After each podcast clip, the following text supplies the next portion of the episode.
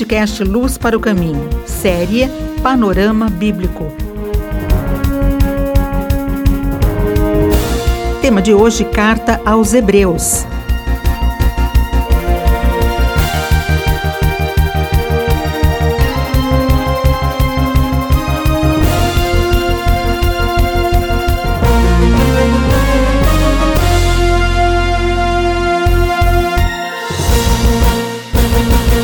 Nós estamos trabalhando sobre panorama bíblico e hoje eu quero conversar com você sobre a carta aos Hebreus. Nós não sabemos é, quem escreveu esta carta. Há muitas especulações, mas nenhuma garantia. Esta carta é, para mim, a chave hermenêutica do Antigo Testamento. Nós não conseguiremos compreender plenamente o Antigo Testamento fora das lentes da carta aos Hebreus. Por que ela foi escrita?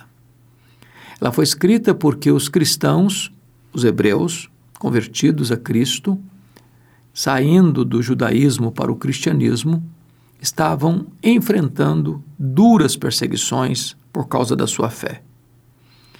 Então, com medo da perseguição, eles estavam de malas prontas, retornando ao judaísmo, deixando, portanto, a realidade, que é Cristo, e voltando para as sombras, que eram todos os cerimoniais e rituais da antiga aliança, que apontavam e se cumpriam na nova aliança.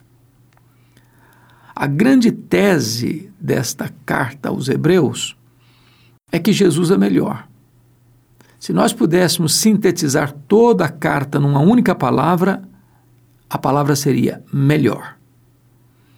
A tese do autor é que Jesus é melhor do que os profetas, do que os anjos, do que Moisés, do que Arão, do que Josué.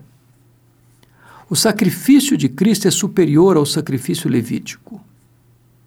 A ordem de Jesus como sumo sacerdote, sacerdote segundo a ordem de Melquisedeque, é superior à ordem levítica. A nova aliança que ele inaugurou em seu sangue é superior à velha aliança. Então, a carta aos Hebreus revela para nós como tudo aquilo que o Velho Testamento apontava cumpre-se em Cristo.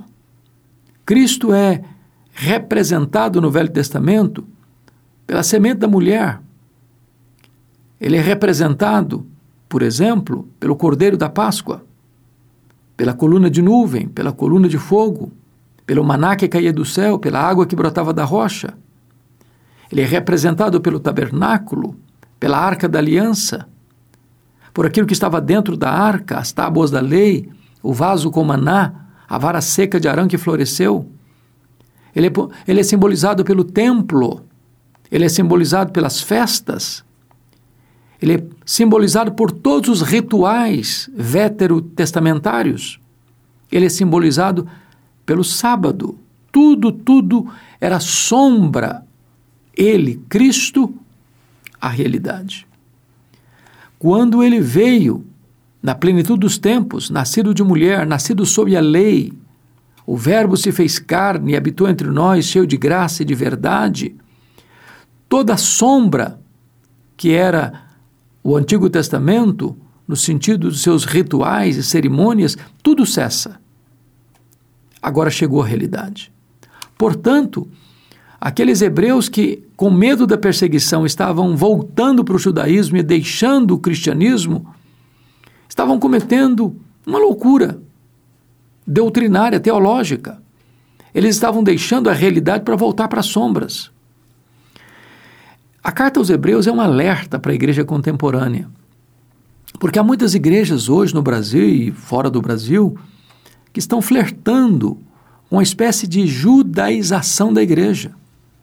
Como se isso fosse uma coisa muito linda ou até mesmo um, um nível mais elevado, um upgrade. Não, não, não. Voltar para o judaísmo e trazer de volta os símbolos do judaísmo para dentro da igreja é não entender completamente a obra que Cristo realizou e consumou na cruz e na sua ressurreição. Nós não temos que voltar para as sombras, nós temos que nos agarrar em Cristo Jesus. Ele é a razão da nossa vida. Ele é melhor do que os profetas, do que os anjos, do que Moisés, do que Arão, do que Josué. Cristo nos basta. Você ouviu o podcast Luz para o Caminho com Hernandes Dias Lopes.